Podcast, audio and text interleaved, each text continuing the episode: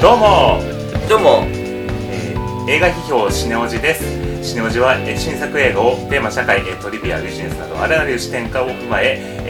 えー知識にとどまらない映画のその先を楽しく批評をする、えー番組です、えーメインパーソナリティの伊佐山ですはいエンサーですはいよろしくお願いしますお願いしますはいちょっと工場をこれちょっと変えてみました もうちょっとなんかこうあのな番組の中身をこうあの説明分かりやすくてちょっと言い換えてみたんですけどはい はい、ね、もうちょっとね季節ももううん今日が4月の最終日かな、とかねそうですね明日ですかねはいそうね前回がねゴールデンウィークのあの収録だったからもう随分あっという間だなっていう ね感じのうちの番組はこうちょっとだいぶ あののんびりやってる感じですけどはいもうね世間ではいろいろ夏休み映画がねあの公開されてて、あのジュラシック・ワールドは今日からかな多分なんか新作なんかがやってますよねなんかねあそうなんですねうん、あのー、なんだっけい僕らが中学生頃やってた「ジュラシック・パーク」から数えてなんかもう6作目の最終作みたいな感じでなんえかあれってそんな作品やってたのすごいそうなジュラシック・パークが3部作で、で、はいその後に「ジュラシック・ワールド」っていうその要は新作続編みたいなのが作られたんですよへでえそこから数えて123作目って感じで要は初めから考えると6作目みたいなそうなんだそうそうそうであのジャシック・パークの時のあのスタあのキャストが、まあ、おじいちゃんとかおばあちゃんいやおばあちゃんって言うと失礼だけどあのかなり年配の人になってちょっと出てきてる感じで、うーんね、うちの子供なんかもね恐もう今子供も言えば恐竜ブームというかやっぱ恐竜ね、あのー好きで、あのー例えば子供雑誌とかでも恐竜ジャシック・パークのジャシック・ワールドの特集とか組まれるような感じだから、まあ、すごいやっぱ人気だし、すごい楽しみにしてるんですけどね。へえうんそんな歴史があるんだねあそうーそうそうそうそうなんですよまあ びんそんな夏休み映画をは いちょっとね言いましたけどはいじゃあ早速ねあのちょっと今回あのーさいえっ、と行きたいんですけどもその前にえっ、とちょっとですねツイッターの方にあのお便りいただいたお便りというかあのいいねいただいた方のちょっとご紹介からあのしていきたいと思いますはい はい、えー、はい、えー、いいねいただいた方、えー、大会レポートさん、えー、大会レポートさんね、いつもね、いいねいただいて、毎回ね、あの、いいねいただきまして、ありがとうございます。えー、はい、ワンインテンさん、えー、ターキー圧倒世界を取り、飛び回りながら映画をつぶやくさん。 あの映画好きの方ということがね、すごい伝わりますけど、えーはい T、えームービーブック25さん、あと、うん松尾ルコ、カッコアルベール、は母連れ狼言葉の革命映画文学文学音楽人生と介護美は周に勝るさん というなすごい長い名前の方もういいねあのいいのとかリツイートねいただいてますありがとうございます、えーネオさんあーいつもありがとうございます、えー大吉さん、えーバンピ0610さん、えー、風間仁アイリッシュさん、えーエイトさん、えー以上ありがとうございましたはいありがとうございましたありがとうございます。やっぱね、あのーラジオ時の方と違ってね、あのーやっぱあの映画好きの方がすごく聞いてらっしゃる、あのくださってるっていうのがなすごくね、あの分かるような、 あのー名前の方がね、あのすごく多いので、あのはい本当ね、嬉しい限りなんですけれども。はいはい、ということで、あの早速ね、今回もね、えっ、とあの新作映画を、あの取り上げていきたいと思います。はいはい、ということで、えっと、今回取り上げる映画は、えーこれですね。はい、えートップガンマーヴェリック。うんはい、ということです。えーまあ、これをですね、あのーチョイスしてくださったのは、えー、江野沢さんなんですけれども、はいはい。まあ、ちょっとあの、もうね、あの、もう、こう、なんつうの、こう、 我々が言うにも、はばらかるぐらい、もう世間で大ヒットしすぎてるというような 感じですよね、なんかね。そうですね。うもうありとあらゆるいろんななんか人がねあのいろんな感想をつぶやいてるような感じですけど、うんまああの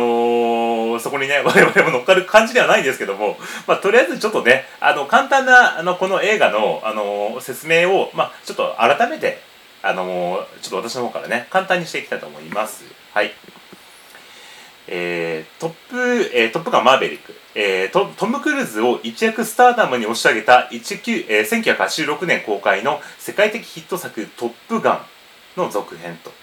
でストーリーは、えーアメリカ海軍のエリートパイロット養成学校トップガンに、えー伝説のパイロットマーベリックが教官として帰ってきた、えーうん空の厳しさと美しさを誰よりも知る、えー彼は守ることの難しさと、えー戦うことの厳しさを教えるが、えー訓練生たちはそんな彼の型破りな、えー指導に戸惑い反発すると、えーその中に、えーかつてマーベリックとく、えー訓練飛行中に命を落とした相棒グースの息子、えールースターの姿もあった、えールースターはマーベリックを恨み彼と対峙するが点々点というのが、えー、と今回の、えー、とストーリーでございますで、えっと主人公マーベリックのを演じるのが、まあ、えんトム・クルーズですね。えーで、えっとそのですね相棒グースを演じるのがセッションというねあのなんつうのあれですねあのジャズのあの超スパルタ映画みたいなねやつのすごい名作がありますけどあのそれのせ主人公をやっていたマイルズ・セラーさんね。 うんあとあの「ビューティフル・マインド」とかの、まあ、ジェニファー・コメディさんもこの僕大女優さんですけどあとあのアポロ13のエド・ハリス、まあ、エド・ハリスは前回前作からね登場してますであとですね、えー前作の「マーベリックで」あの前作の「トップガンで」えーライバルを演じたあのアイスマンうんの、えー演じたのはバル・キルマーでこれも今回あの再演さ出演していると、であと、えー監督は、えーオブリビオン」のジョセフ・コジンスキーさんが監督を務め「えっと、ミッション・インポッシブルのシ」えーシリーズの監督や「えーユージュアル・ソスペクツ」の脚本家として知られるクリストファー・マッカリーが脚本に参加という、えーことでございます。はいはい。えー、すいません。ということで、ちょすいません。ちょっと、いいです かちょっと飲み物飲んでいいですか口の中乾いちゃった。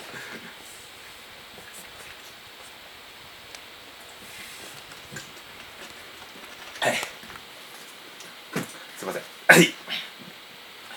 えー、ということでですね、あのーじゃあ、 今回は、 このマーベリックはですね、江ノ沢さんが選んでいただいたんですけど、まあ、江ノ沢さんの選考理由と、ちょっとあの、ご感想をね、先に、あの、お伺いしたいんですけど、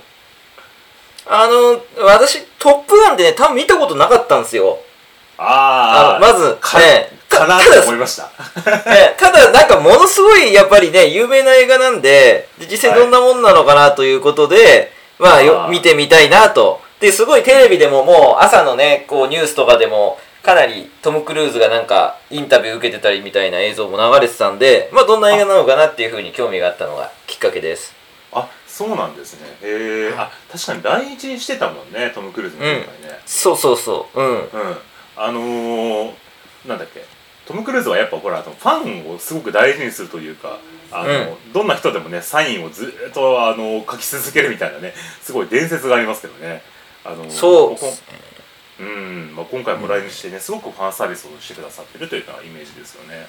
うん、だなんかその今ってすごくなんだろう日本のこう力が落ちてきててでもなんかあーアメリカのエンタメとかがあって、まあ、日本が真っ先になんていうかそのアメリカにとっての外国として行く場所っていう位置づけがだんだん今崩れ始めてると思うんですよ。まあそんな中でもトム・クルーズはこう日本に来たっていうことは、まあ、この映画について言えばやっぱりその1980年代の日本が一番元気いい時のにヒットした映画なんで、まあ、そういう流れで来てくれてんのかななんて勝手に思ったりしてて。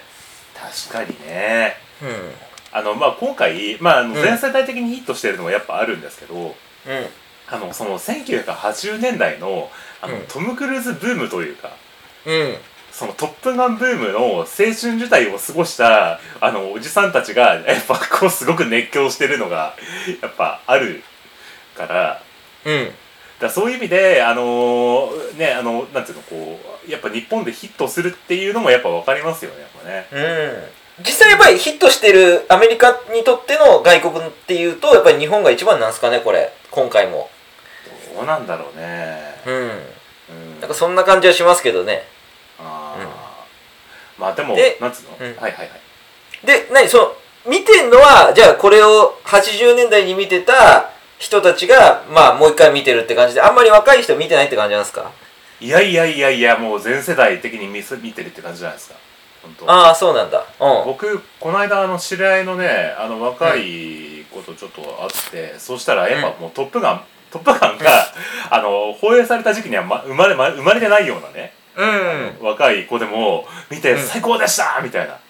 あそうだったんだ、うんへえすごいこう興奮して語られたのがあった んでそうかそうかうんこれが映画ですよみたいななんか確かにその朝のニュースでの取り上げ方も別に前作がどうだからみたいな取り上げ方全然してなかったんでまあ新たな映画として若い人も見れるんじゃないかなって思いましたけどねそうだねだから、まあ、今回は多分、あの一応続編ってことになってるけどあんまり続編を知らなくても、まあ楽しめるような作りになってたんじゃないかなってのはうん感想ですよね、本当によくストーリーがあの理解できたうんああちなみにあのあれですか今回この「トップガン」のこの続編を見てあの前作はご覧になったんですか、いや実は見ました あもうあ 見たな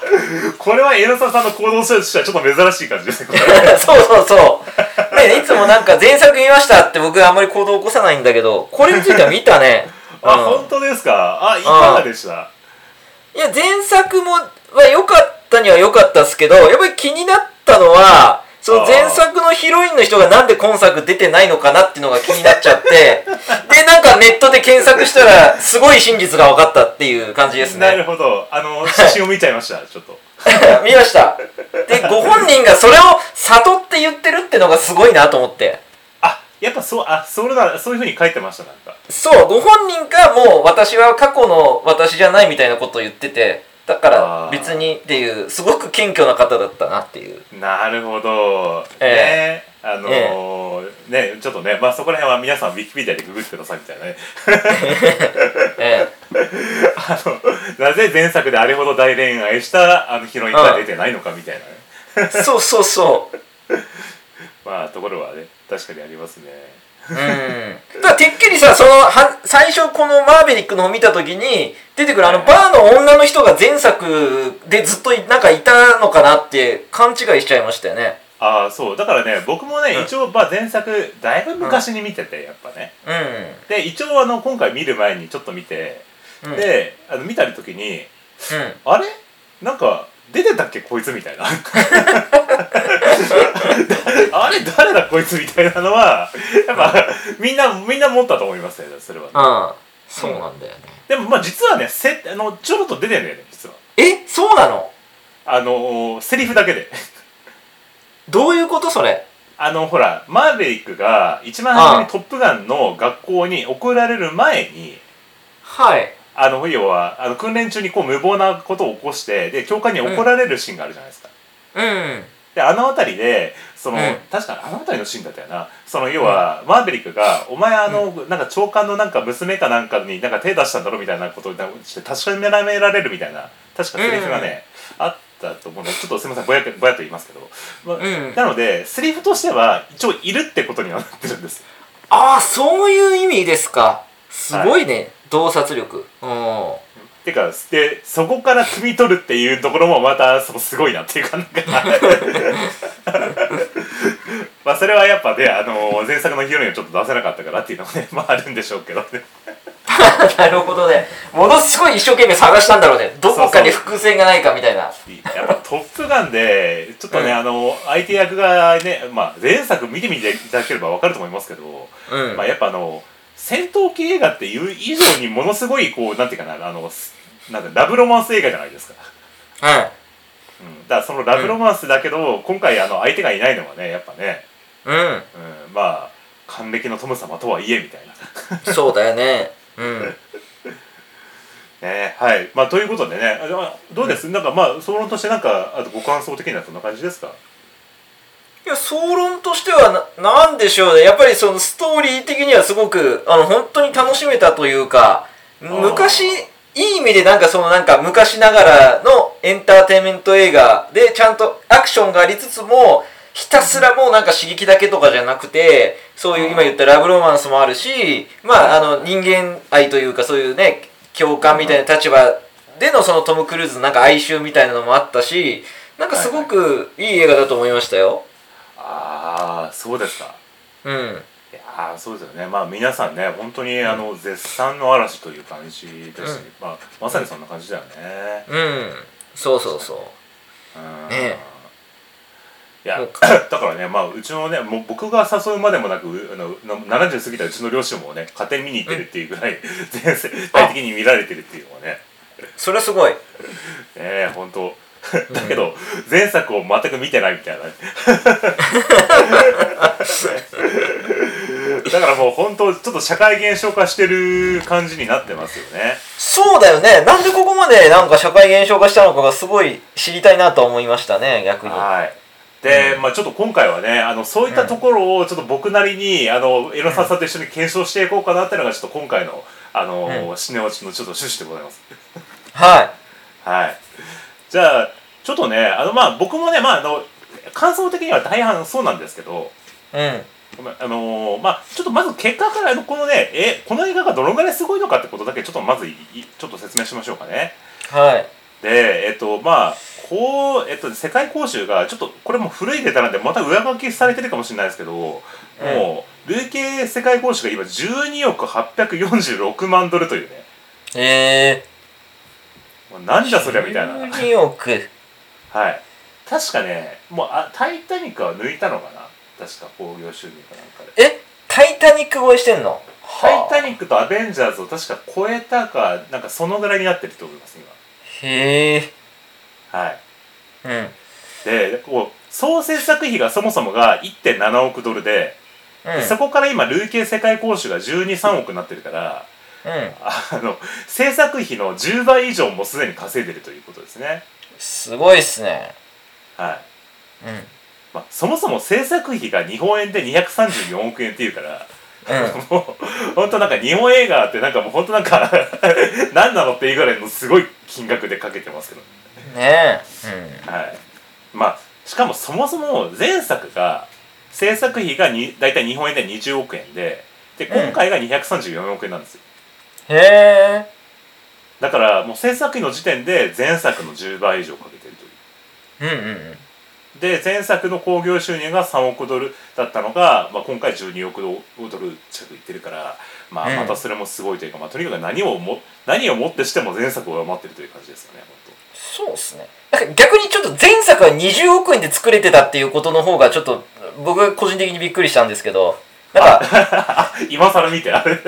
そうハリウッド映画ってなんか何でもかんでも100億円ぐらい使ってんのかなと思ったら20億円ってなんかちょっと微妙に少なくないですかそうだからそれはあの当時まだトム・クルーズが、うんあの名前は知られてたけどそこまで今みたいなスタスターではなくて。うんうん、で監督もあの要はえっ、とねああのあれだえっ、となんだ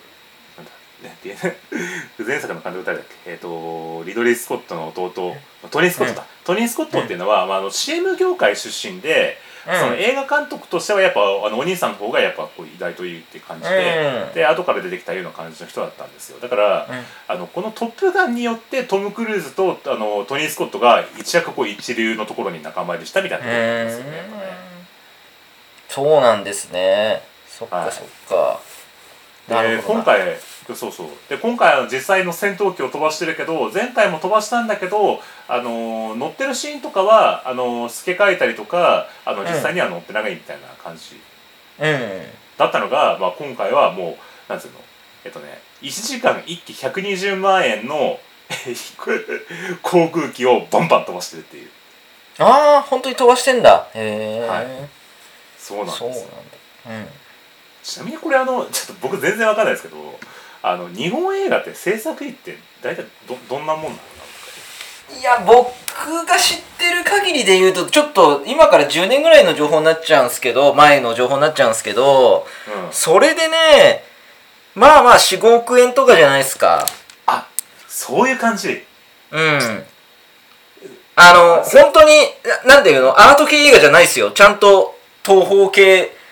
なんか200巻上映とかさ松竹系何百巻上映みたいなので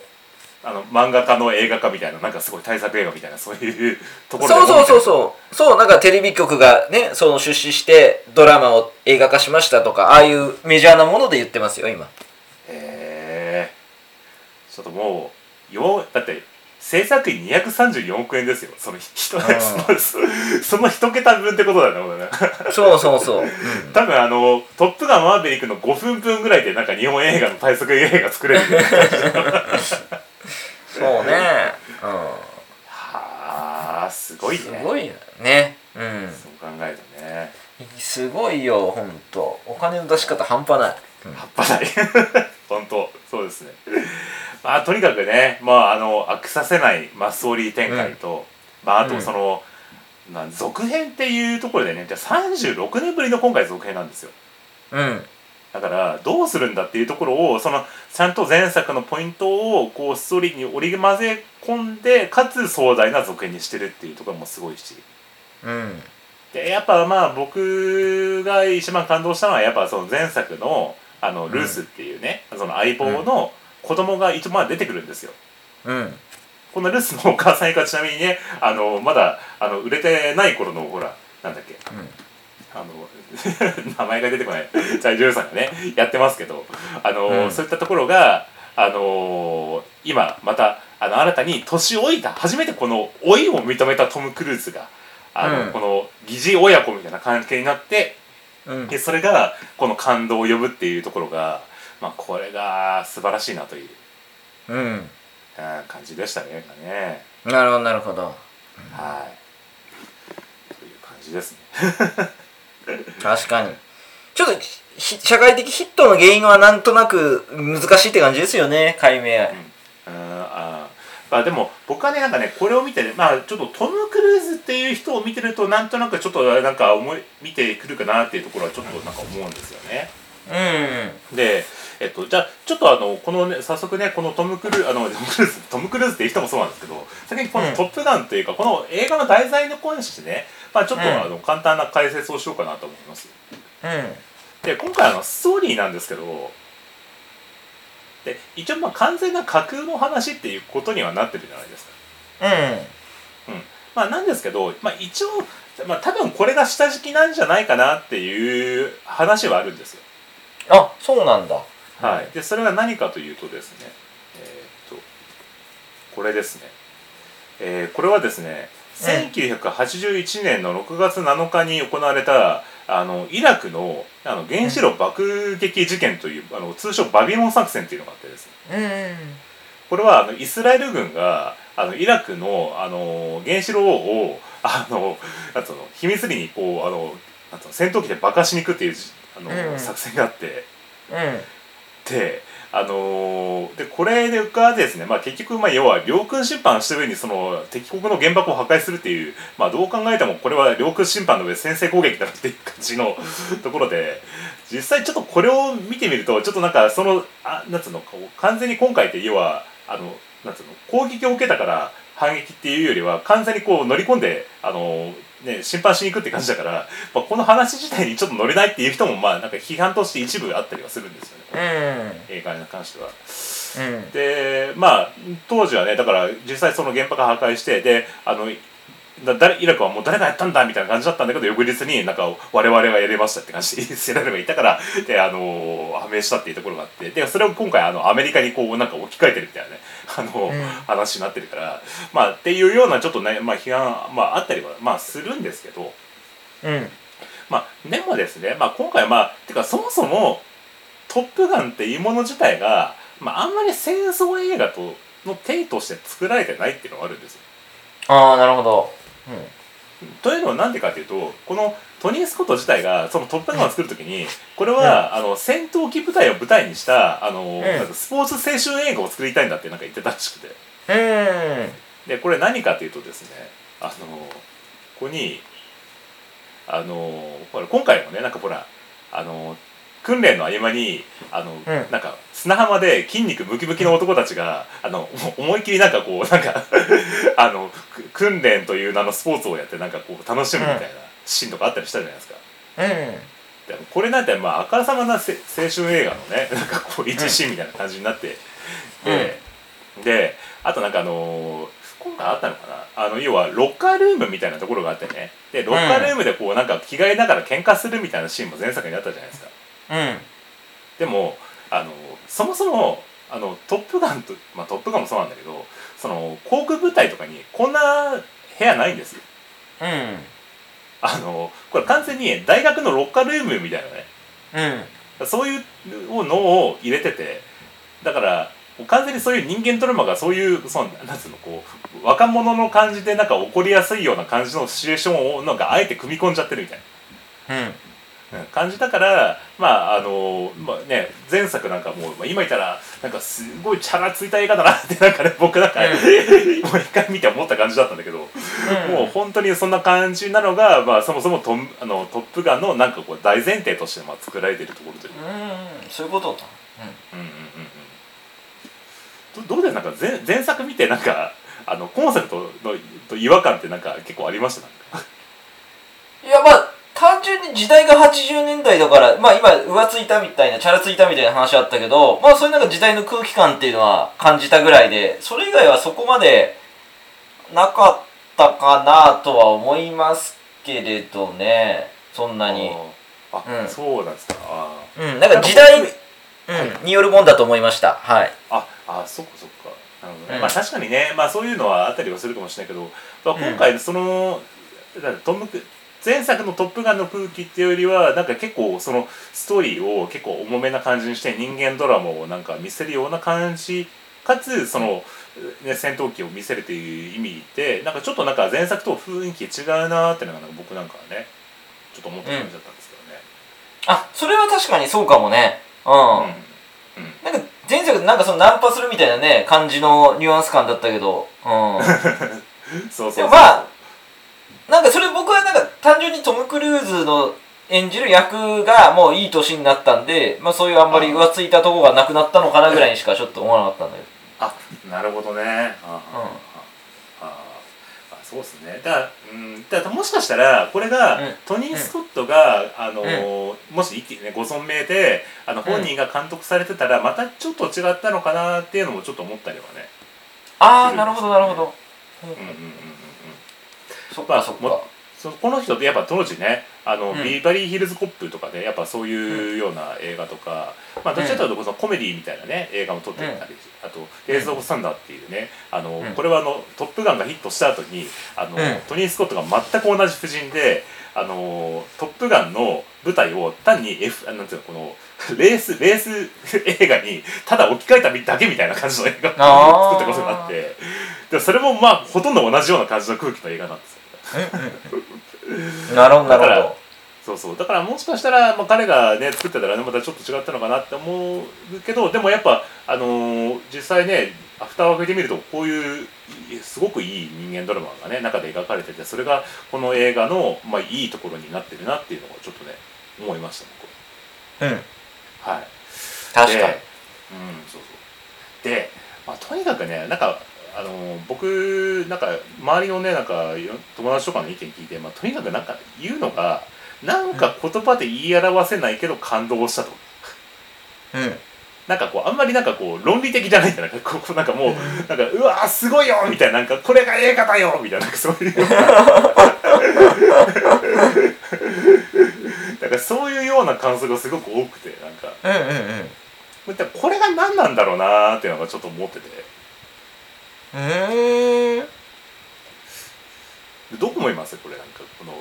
ヒットのそういう要因ってなんかいやだからやっぱり王道みたいなものがなかなか最近ないっていうところは大きいんじゃないのかなと思うんですね。あ、まあ、あるにはあるのかもしれないですけど、それがメジャーな形でこう宣伝されて、みんなの目には止まってなかったっていうところなんじゃないかなってちょっと思ったりしますけどね。ああだからいいのはどはいまあ、まあ結局のところだからその三幕構成というか何か、えー解決しなきゃいけない問題があって、で、話が進んでってでものすごいピンチの場面があって、えーでそれを最後解消しますっていうですね、まあ、こういう部分がだからその戦闘機っていう戦いっていうところの軸とあとトム・クルーズ自体がこの物語の中で、えー解決というかあーなんていうのかなあのね前作で同僚が亡くなっちゃって尾を引いた問題とこの2つの糸というか線がね両方並行して走っててでそれが、まあ、最終的に両方とも解決するっていあうーなんか本当になんか映画ってこう作るんですよみたいななんか教科書を見せああいいいい意味で見せられてるような感じはあったけどねなるほど確うんかに、うんあのー周りでなんか見た人とか例えばほらあの生徒さんとかで見た人とかいますかこいや、そういう話全然しちょっとしてないんで、あのーうん特にはちょっと聞いてないですけどね。うん。あ本当ですかあー、んあ私ほらうん。妻、妻見ましたよ。で、なんかト、トム・クルーズがすごい、なんか気に入ってたんで、あなんか本当それで、それで見てる感じだったとこは。あ、うんじゃあやっぱトム・クルーズに惹かれてっていうところが、まあ、まあそうですね。女性とかだったら、そのトム・クルーズっていう人に惹かれるっていうのはあるかもしれないですね。まあ確かにねうん。うん。そういや僕もだからねこれあの、うん今回ほら最近映画ってなんかこのひ主演してる人で選ぶっていうよりは、なんか映画の例えば、うんアベンジャーズ」とかだったらさあの、うんああいうえああいうヒーロー映画だったらそのヒーローを見に行くとか、うんあとその監督の作風が好きだから見に行くとか、どっちかというとそっち側の方になんか寄ってってで、うんでも今回って明らかにトム・クルーズをみんな見に行ってんじゃないかなってなんか思ってるんですよなんかそうだね。うんでそれがねやっぱなんかちょっと大きな違いかなと思ってて、うん。でそういう意味でこのトム・クルーズという人物をちょっとあのふり掘り下げることでなんかこの映画がなんでヒットしてるかって見えてくるものがあるんじゃないかなとちょっと思ったんですよ。なるほど、なるほど。はいということで、ちょっと今回はちょっととそのトム・クルーズさんについてちょっと改めて 見てみようということですね。うはい、でですね、えっと、トム・クルーズさんちょっと改めてちょっと説明すると、うんえっと、本名はですね、えっと、トーマズ・クルーズ、えーメイ・ポーザー4世さん、ん。うん。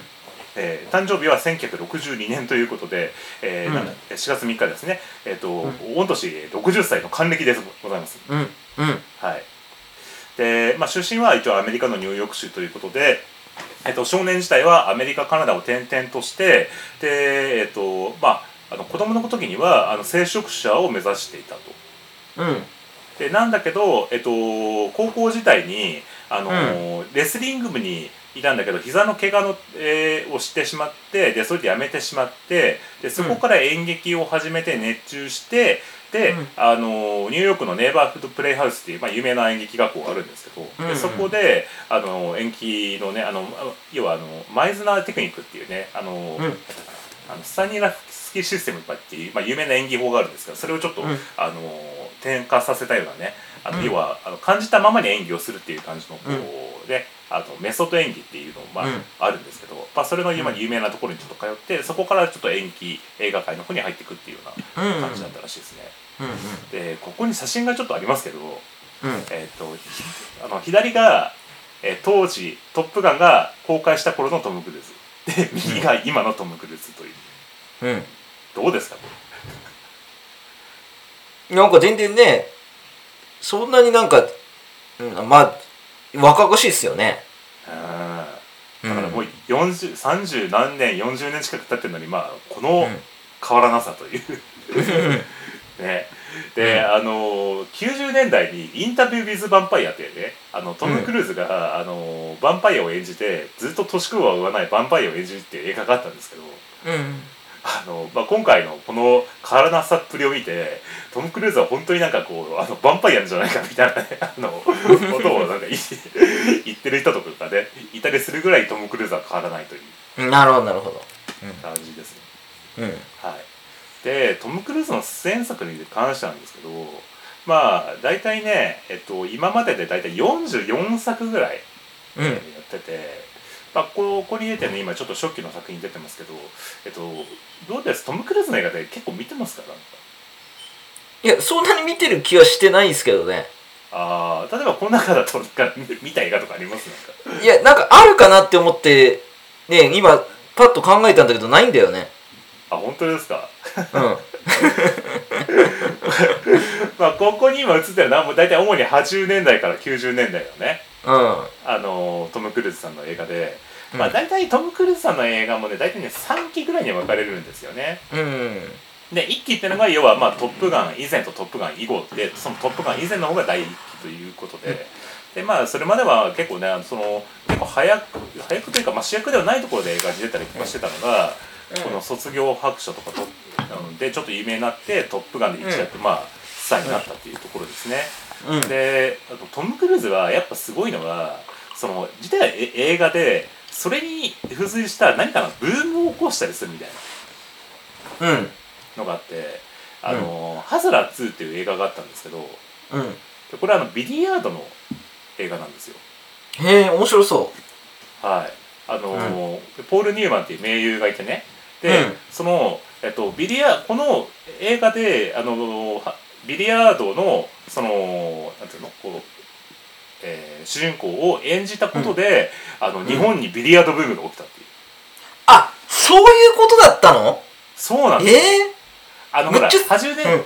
80年代にさほら島耕作とかあれじゃないけどさ、うんあのほらプールバーブームみたいなのあったじゃないですかうんうんで僕もビリヤードやってましたよあ本当ですかうん将来僕将来僕ハスラーになりたかったんですよその時、えー小学小学生の頃うんうんマジであだからなんだ一回行ったよねだってね一緒にねそうそうそえマジでうそうなのにハスラー2見てないそう。 だって、小学校何年みたいな時でしょだってこれやってたの、僕らが。えーっとこれハスラー2ってい何年だったっけなえ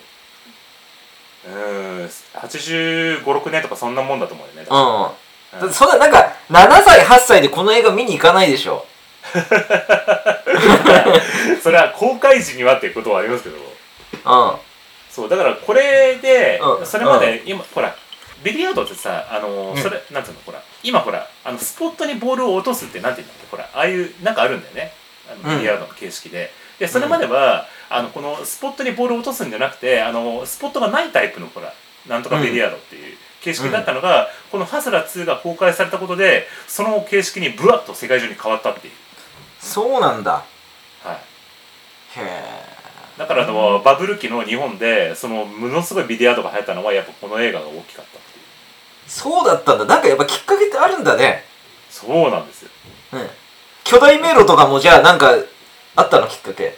トム・クルーズが巨大メールみたいなそうそうそう。あったらすごいけどうそうなんですよん。うん。そうだったんだ。へえ。うん。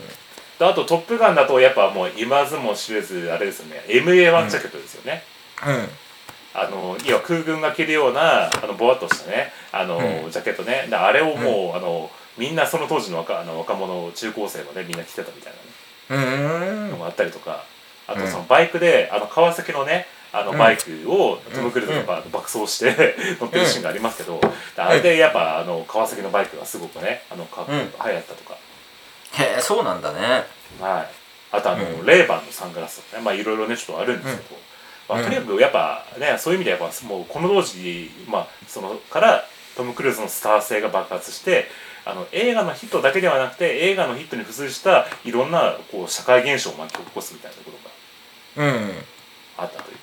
うん。ってことですよね。で、えっと、ここまではまあだ第1期でで第2期からは、ここからちょっとトム・クルーズはねあのそういうようなあの、うん大メジャー映画みたいなやつに出て出つつも、うんあのアカデミー賞候補になりそうな、ちょっとその文芸的な映画とかそういうのに結構出始めるんですよ。うん。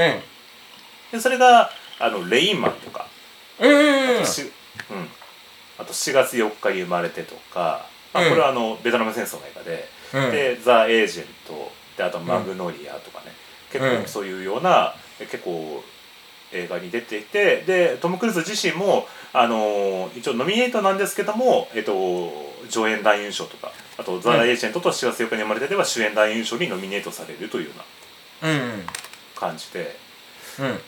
らちょっと今のねアクションスターのトム・クルーズからすればちょっとなんか、あのーあそういう映画にも出てたんだっていうようなねなるほど、なるほど。感じの時期なんですよね。うん。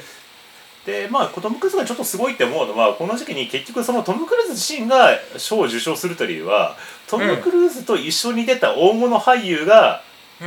賞を受賞するみたいな。うん。だハズラ2だったらこれでポール・ニューマンがあのオスカーを取っててであと、あのレインマンだったらえっと誰だっけあの 名前が忘れちゃったなこの、あうんねあのもう一人の俳優が取ってて、うんでそういうような感じであのやっぱ相手を引き立てるっていうところにもやっぱトム・クルーズの能力があるというか。そっかそっか。なるほどね。そうそうそうあダスティン・ホフマンだ、そうそうそうそうで今ね、うんたんですよ、っていうところででこれまでが第2期でうん。で、えっとで次からがまあ皆さんがよく知ってるようなトム・クルーズなんじゃないかなっていうところですねはい。でこれがまあ第3期というかうで要はその「ミッションインポッシブル」っていうねん。うあの映画のシリーズを始めて、まあ、これがやっぱいいの大々的なヒットになってトム・クルーズの代表作になったっていうのが大きいですよね、確かに。うん。ちなみに「ミッション・インポッシブル」って見てますそれは見てます。うん。ただこれ全部見てないですよ。全部は見てないけど。ああうん。うん。そうそうだからまあここからじゃあ何が変わったかというとこれはですね、トム・クルーズ自身がプロデューサーを兼ね始めたということが大きいんですようん。これは、えっとポーラ・ワグナーっていう人と一緒にあのクルーズ・ワグナープロダクションっていう、まあ、あの自身のプロダクションを作ってうん。でそこで、えっと「ミッション・インポッシブル」をはじめとした自身の主演作を制作して、俳優およびプロデューサーとして成功を収めるっていうのがこれが第3期なるほど、なるほど。うーん。でここで制作主演スタントももう全部やっちゃうみたいなうん。ところでっていうことですよねでなるほど。やっぱこれが、まあ、何がすごいかって言ったら、結局そのトム・クルーズがスタントを全部やるっていう、あ、そうなんだ。はい、うん。普通だったらもうねあのスタントマンを使うところをトム・クルーズ自分自身がやることってのがやっぱここがあの革新的だったっていうところですよね。なるほど、なるほど、なるほど。うん。はい、で今からちょっとトム・クルーズのすごいスタント集っていうのをちょっと簡単にご紹介していこうかなとはい。思います。はいえーまずですねえっとこれがですね「ミッション・インポッシブル2」ですねあの左今左下にやりますけどあのこれはですねセーフティーネットなしでワイヤー1本で断崖絶壁をロッククライミングするっていうええー。怖い。すごいんだけどねこれも実際見たらね本当ねうん。うん。もう本当死の一歩手前みたいな感じの シーンででしかもこれを岩から岩に自分の筋肉だけで渡り歩くっていうなんかねうん。すごいのとあと「ミッションインポッシブルゴーストプロトコル」っていうねでこれは、うんあのブルジュ・ハリファってわかりますうん。あの中東にありますよねあの世界一高いあの163階建てのビルがありますけど、うん。でそこから、えー、とワイヤーで自らスタントしてそのブルジュ・ハリファのあのガラスの壁をよじ登るっていうやだなそれえすごいんだけどこれもねでその それをワイヤーでくるんくるんって次他の 窓から窓にこう伝ったりとか そういうようなでうんそれは恐る恐るじゃないよもう大胆にブワーンって飛んだりとかするようなのを一人でやってるっていえうんうのとかあとその「ミッションインポッシブル・フォールアウト」っていうのとこれあの、うんヘリコプターに乗るんですけど、うんでこのために自分でヘリコプターの免許を取ってうんでそのヘリコプターにロープ1本でよじ登ってそこから落下するっていう、辛いねそれうんすごいんですようんでここはまだ序の口でうんでここからが僕の思うあのミッションあの トム・クルーズベストスタントなんですけど、うんえーこれですね、うんまず「ミッション・インポッシブル・ローグ・ネーション」うんえーこれはですねえーっ、とあのーこうああこの上かなかなえーっ、とねみ右目にあの飛行機にこうぶり下がってるトム・クルーズがねわかりますかねこれうんわかりますうんこれはですね高度304メートルの高さを安全ロップ数本でしがみついてあの飛行機があの飛行場から飛び立っていくところにトム・クルーズが壁にこうあの、うん捕まってそのまま空に飛んでいくっていうシーンがあってうんでこれあまりの速さで目が開けられないからあの白目まで保護できる、あの強風に当たっても大丈夫なコンタクトレンズをつけてでそれでこれを8回挑戦してるっていううーんのとかあとその「ミッションインポッシブルフォールアウト」っていうやつだとでこれはですね、えー、とこのビルからビルにあの、うん自分のジャンプ力だけであの飛び移るっていうシーンがあるんですけどうんでこれはですねあのその時に失敗しちゃって、うんで右足をですねこのあいそ反対側のビルに飛び移る時にぐなりといっちゃってああで骨折しちゃってうでんこのせいでしばらく映画が止まるっていう。はあですごいねそうそうであとす最も僕がすごいなって思ったのがこの、フォールアウトの一番初めのシーンがあるんですけどこれはですね、あのヘイロージャンプっていう俗に言われるものであの、うん高度低下えー、てんこうん高高高度効果低高度解散という、まあ、ちょっと言ってて何言ってるか分かんないと思うんですけど、あの要は超ウルトラ高いところからのスカイダイビングっていううんつまりあの成層圏に近いようなところからこうラスカイジャンプしてするっていうねうんこれ要はあの軍事作戦とかであのなんかこう、すごいシールズみたいなところとかがこううんなんかやるような感じのこう、うんものをでこれをですねあのなんか、うんあのね映画の冒頭のシーンであの、うん敵がいる、えっと、パーティー会場に乗り込むためだけにやるっていう。なるほどでこれをですね撮影のために100回繰り返したっていうへえそんなにどうですこれすごいねいやすごいうんうでなんでこんなことをするのかっていうねんうんことなんですけどでこれはねあの通常普通の映画だったらこんなことやってないんですようんあのスタントマンがやるからでそれは、あの契約があってやっちゃいけないとかできないんですよそもそもがうんあのこれは映画会社と保険会社の間に契約があって、あのーその時に怪我したら何か言ったら保険会社からこう保険金払わなきゃいけないとかいろいろあったりするから、うんそういう意味では保険主演俳優にやらしちゃいけないっていう契約があるんですようんうんだから本来だったらトム・クルーズもできないはずなんですけどなんでトム・クルーズがこれできると思う、プロダクションのオーナーだからまあそうですよねで結局それででかとその保険料を自分で払ってるっていう、うんだから自分でプロダクション持ってやってるからあのつまりお金払ってでもあの死の死の取りな、隣り合わせの危険なことをやりたいっていうのがトム・クルーズなんですなるほどなるほどでこういう人はね最近ちょっと増えててつまりその映画の契約上そういうことができないからっていうのは自分のプロダクションを持つっていうのはシャーリーズ・セロンなんかもやってるっていうあそうかそうかそうそう経済的な理由だけじゃないんだねそっそうかなんですよそうなんですよ、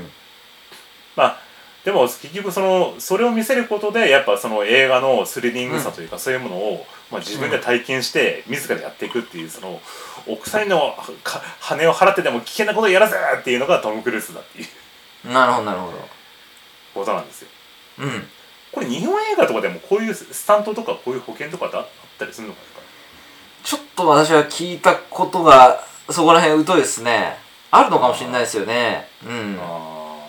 でもやっぱす通常スタントだよね自分でやったりするのかなやんないでしょそん なの、いやないか うアクションシーンとかだとねあのほら最近「ルローニケンシン」とかと稽古場の風景とかねなんか公開されたりして自分でやったりしてるけど、ん、やっぱここまでのスタントを自分でやるってのはないよねやっぱねうんないと思うえうーだからもう本当 CG 一切なしで、あのやってるっていうのでで、うんじゃあじゃあ今回のトム、ね「トップガン」では何どうなってるかっていうと、んうんまあ、今回、あの戦闘機にねこれ実際乗っちゃってると、うんで CG が一切ないと。うんで1時間あたり150万円のさっきの戦闘機飛ばしてるって言うんですけど、でこれに乗る時にあのやっぱ重力がかかるんですようんでこれねあのー訓練を受けてない人間がこういうような戦闘機になると大体その、えっと、5G から 6G って要は自分の体重の56倍の重力がかかる時点で失神するって言われてるらしいんですようね。んうんでなんだけど今回のやつをその大体 7G から 8G ぐらいの重力がかかると。でこれをトム含めて、あの、うんあので生徒たち56人の共演、そのね共演者を全員大体56ヶ月訓練させてで、うんこの 7G から 8G の重力に耐えられる体にしてからあの、うん映画に臨んだっていううんなあすごいこれもうほとんど「ドラゴンボール」の世界ですよこ れドラゴンボールってあの海王星で10倍の重力だみたいな感じになってたけどもうほとんどやってることが同じっていうなんかうんうまあこれがまたすごいっていうねんうんうんまあ実際これでだからまあその本当これを見るとあトム・クルーズがそのなんていうかなこの死ぬかもしれないけど死よりも表現したいことがある映画みたいなうんっていうのを見るともう本当なんかこうトム・クルーズのなんていうかね実存というかもう、この映画を通して「もう俺は生きてるぜ!」ってこう「おいどうだ俺は今生きてるぞ!」みたいなことをなんかこう映画全体でアピールしてみたいな。うん確かにだ確かからにこそうそうだからここになんかちょっとね前々からあのこの映画表なんか何回も言ってるけどその実存っていうテーマというかその、映画の中でこのなんかこう本当人間のこう性を感じるみたいなそれを体現するみたいなのにそのみんななんかこうよくわかんないけどとにかくすごいみたいな感じになってるんじゃないかなと思うんですけどねなるほどなるほど、うん、どうどうですかねいやねそこまで本当にかけてるとは思わなかったねなんかトム・クルーズなんかインタビューかなんかでそれあんまり自分はその休みとか欲しくないとでなんか映画常に撮ってるのがもう自分の最高のご褒美だみたいなことをね言ってたことを見た記憶があるんですけど、まあ、ここまでやっぱりかけてるんだなっていうのが今のエピソードでよくわかりました、そうだね、なんかあのー、本当 なんつうのこうえええ何かとても何か名誉とうんかそういうことっていうよりはなんか本当なんかトム・クルーズがうんトム・クルーズであるためにやってるみたいな感じとね、うんうんかなんか人生のかけ方みたいなね。うんうん、でなんかあのこれ僕ねちょっとねあのなんでこういうことなのかなと思ったらあの、うんさっき言ったちょっと紹介した「デイズ・オブ・サンダー」っていうそのレース映画があったじゃないですか。うんでその中でちょっとなんかねあの気になるセリフがあってでこれってあの要はあのニコール・キットマンっていうねあの元奥さんとかが初めてヒロインとして出てで、その2人が会話するシーンがあるんですけど、うんでその時にあのトム・クルーズって、まあ、そもそもねなんかこう、うんあのディスレクシアってわかるかななんか聞いたことあるで要はあの学習障害なんですよトム・クルーズって。うんあの要は文字がよ読めないとか読みにくいというか、うんまあ、そういうような発達障害がもともとあって、うんで一時期までは、まあ、要は台本が自分で読めないみたいなうん感じだったらしいんですよね。うんでだからそういうなんかその要のトム・クルーズ自身も自分で反映してるのかわかんないんだけどもともとバイクレーサーだったトム・クルーズがあのレース界に乗り込んでくるっていうのが「デイズ・オブ・サンダー」の主話の中でで途中であのなんかこうそのあの「俺はなんか車のことは全然わかんないんだけどさ」みたいなことを言う言ってくるのがトム・クルーズなんですけどその主人公が。うんでその中であの途中でなんかその自分も含めてなんか事故にあってなんか相手のレーサーもとこ怪我しちゃってあのこの次レース出たらあのちゃんと生きて帰れるか分かんないぞみたいな、ね、シーンが出てくるんですけどうんでその時にトム・クルーズがあの自分はね、あの自分の仕事をやりのけ取り消えなければ楽しいビューはやってこない、これしかないんだってレースで怪我することでも脳なしになることなんか怖いんだっていうふうに言うセリフがあって。うんでこれって、まあ、映画のセリフだけどもうトム・クルーズのほとんど生き方そのものなんじゃないかなっていう なんか、ああそうだねうんう確かに確かんうん、にうんだそういうのが多分このねなんかあちょっとなんか改めて旧作を見るとああなるほどなって思ったりするところがちょっとあってねうんでこの次なんですけどあの、うんトム・クルーズ次ね「あのミッション・インポッシブル」のほら続編がやるっていうなんかなんか出てたじゃないですかあの予告編かなんかで。うんうん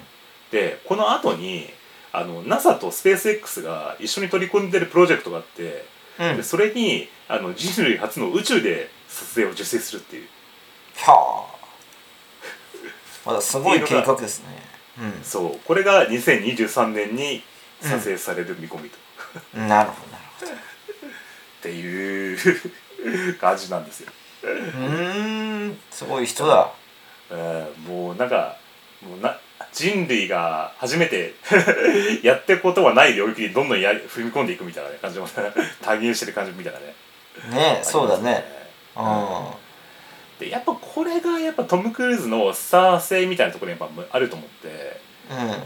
でやっぱちょっと思うんですけどこのスターとしてのトム・クルーズってのがやっぱあるんじゃないかなって思うんですよね。なるほどなるほどでトム・クルーズってなんかこう演技をする上でなんか結構ほら何をやってもトム・クルーズみたいなことって言われることって聞いたことないですかなんかいやありますありますなんかうんねなんかどんな映画に出てもなんかトム・クルーズ、ね演役作りっていうよりはトム・クルーズ自身に見えてしまうみたいな。うんでそういうのって結構ねあのあのえなんていうのウェブで揶揄されたりとかすることが、ね、結構長い間あったんですけどうんもうあのこれでさあの日本でも同じように何をやってもみたいな批判がいける人いるじゃないですか。もうわわかりますよ。うんうん誰だ誰だと思いますこれうーんちょっとわかんないね、うん、僕が思うにはもうあのこの木村拓哉さんとかねああそういうことねうんうんそうそうそうそうそうそうあっていうのがもうなキムタクもなんかこう何をやってもキムタクみたいなねなんか言われたりすることがあると思うんですけど、うんでもう僕ねあのーこのねなんかちょっと思い返す思い返すというかなんか改めて思うとこれって、つまりそのなんていうかなあのスター不在の時代になってるんじゃないかなっていうのはちょっと思ったりするんですよね。ああそっかそっかうんつまりその要はあのー最近の俳優演技って、まあ、さっきみたいにそのサニー・ラフスキーシステムの影響がやっぱ大きくてもう自分をなくして、その演技中もプライベートも自分のその俳優にその役になりきるみたいな感じでねなるべく自分を消してその役になりきるっていう演技の方方が結構どちらかというとこう強い感じがするんですよね。 わかりますか なんか言ってることが。うんうんわかるわかるそうでこの前この間ほら「ドライブ・マイ・カー」とかねあのほら、うんなんだっけリンゴとポラロイドの話の時もねそういう演技法のお話をちょっとしましたけど、うん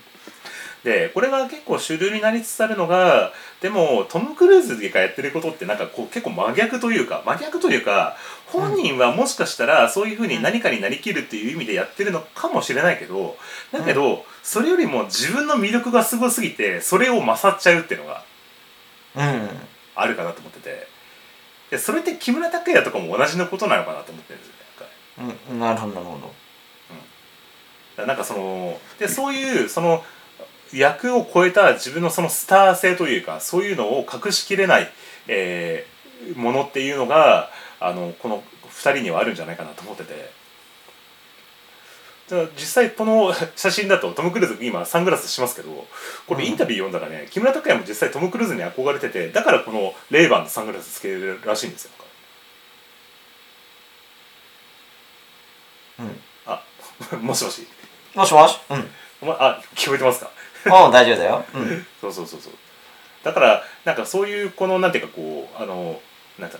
トム・クルーズのなんかこうそういうようなこうスター性みたいなにじみ出てる魅力みたいなのはこう今なかなか受け入れられにくいな時代になってたのが、まあ、今この「トップガンマーヴェリック」によってまたブワーンとこうあのなんか借りざれたというか世間に受け入れられたところがなんかあやっぱ実際こう魂を震わせて映画を作ると人に届くんだなっていう感じのなんかこう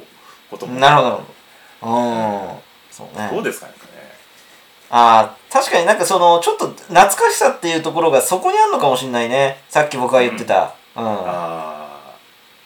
そのストーリー自体の組み立てっていうのもあるのかもしれないけどそうだねそれはありくそうだねうんーうんあのなんか漫画に近いというかさほら、うん漫画ってストーリーで見せるといいやれやっぱほらあの魅力的なキャラクターを作ってそのキャラクターになんかこう物語を展開させるとか言うじゃないですかなんかうんでやっぱそれに近いかなと思っててうんこう彼ら自身が魅力的なキャラクターででそれがこうあの受け入れられた時はすごい受け入れられるけどその受け入れそれ受け入れられない人にはすごく批判なんかこう批判的な対象になってしまうというかうんうんでそれが最近より、うん、顕著だなと思って。うんで最近の漫画とかだとなんか漫画とかでもなんかすごい伏線張ったりしてなんかこう映画並みのなんかすごいまあ長編ドラマシリーズみたいな伏線を張ったりしてそれを回収することがなんかこう一つのなんかこうあのなんていうの評価になったりするじゃないですかなんか漫うん画とかでも。うんだけどそうじゃなくてその一人の魅力的な人間がいてそれにまつわって周りがなんか振り回されていくみたいな話って、うんなんかそもそも最近の物語作りにないなみたいな。うんそっうていうのがなだんねかうんちょっと思ったりするんだけどなんかね。うん確かに確かにっていうちょっと感想です僕の。はいうんそんな感じですかねそんな感じですかね。うんあまあ、ただね、まあ、こうちょっとここまで言うとね、あのトム・クルーズ自身がすごいこう最高の人物で、なんかある意味政治みたいな感じにちょっとあの思うところはあるんですけど、うんただ、やっぱその、そのスターゆえのちょっと功罪みたいなところもなんかちょっと思ってっていうのはうん何かというとやっぱそのトム・クルーズとあのほらあのサイエントロジーってあるじゃないですかあやっぱちょっとここの問題はちょっと外せないのかなとちょっと思っててでやっぱこのトムあの元そのサイエントロジーの信者のなんかこう女優さんとかがそのトム・クルーズの成功にちょっとなんかこうこのマーヴェリックの成功に騙されない惑わされないでみたいなことを批判してることがあって。うでんそれは何かって言ったら実際まあそれですごいこうトム・クルーズ自身が広告塔になってなんか結構いろんなそのサイエントロジー自体にこう被害が出てるところがあるからやっぱそのちょっと有名人がそういうまあ最近ほら日本でもねちょっと報道されたりしますけど、まあ、そういう人が広告塔になることでなんかしょうそういうところに承認を与えちゃうみたいなところって問題ないんじゃないかなみたいなでも話もねあったりはするはするんですけど。あうんうんうん、まあまあいずれにせよ何にしてもね、まあ、今回はとにかく トム・クルーズ映画だったなっていうような感じの感想ですかなんかね、そうですね、うんはい どうですかねじゃあちょっと まあこんな感じのちょっと僕の感想なんですけどいやいや、なんかあの、確かにキャラを中心とした映画作りっていうのは、それがなんか、あの、言えてるなって思いましたよ。うん。うんうんうんうんうん最近あんまないよねそういうのねなんかねそうだね。うやっぱなかなかそういうのだと取りにくいのかねなんかこの人日本映画とかでもさもしかしたらなんか、この人が出るからあのよ予算をしてくださいみたいなのって映画会社でとかでもやっぱ通りにくい時代になってるのかなと思ったりするんだん。あー。まあ、キャストがどうだからっていう観点ってあんまりないかもしんないね。あるようでいて。けどあうん。あー昔とかだと例えばほらかあのすごい昔だとやっぱ勝新が出るからとかあとそのキムタクが出るからそれこそ織田裕二が出るからみたいな感じで、うんなんか出てたのが、そういう感じじゃなくなってんのかなと思ったりしたんだけどなんかねうん。だから、それがうまくいかなかったってことだと思いますよ。あーだから、それが下火になって、ストーリーを綿密に作っとこうっていううんことになったっていう。うん。うん。うんうんうんだから、まあ、そういうスターをもうなんかこう寛容できるようななんかところになってもいいのかなって思ったりもするんでね、その要は最近ちょっとほらあの芸能人とかでもなんかこううんちょっと何かね、そんな点があるとこうすぐさその人を潰したいみたいなところがあったりするじゃないですか、うん。うんね、だからそういうそうスターを許容できるようなこう時代になだからまあなかなかね今このネットがこれだけ普及してなんかこう の時代だとなかなか難しいのかもしれないけど。なるほどね。うん。でもだそういう意味で言うとこの映画ってなんか最後のスター映画なのかなみたいな、ああ、そういう見方は確かに言えるかもね。うんうんこの後例えばもうあの木村拓哉さんが出ますからみんななんかもう熱狂的にヒットみたいな感じになってなんかたじ実際できんのかみたいなねところ、ああ、うんうんそうだね。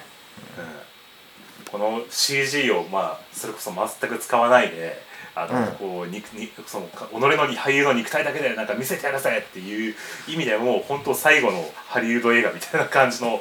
ちょっとね感じがしたんですよねなんかね。確かに確かに。という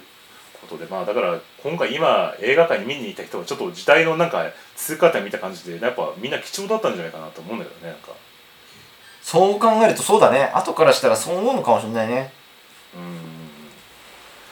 ということでやっぱね非常にこう世界が熱狂するのも、まあ、分かるなとこうん。う トトム・クルーズが魂をかけて作ってるなみたいなね、うんそういうような感じのちょっとね映画だと思いました。 はい。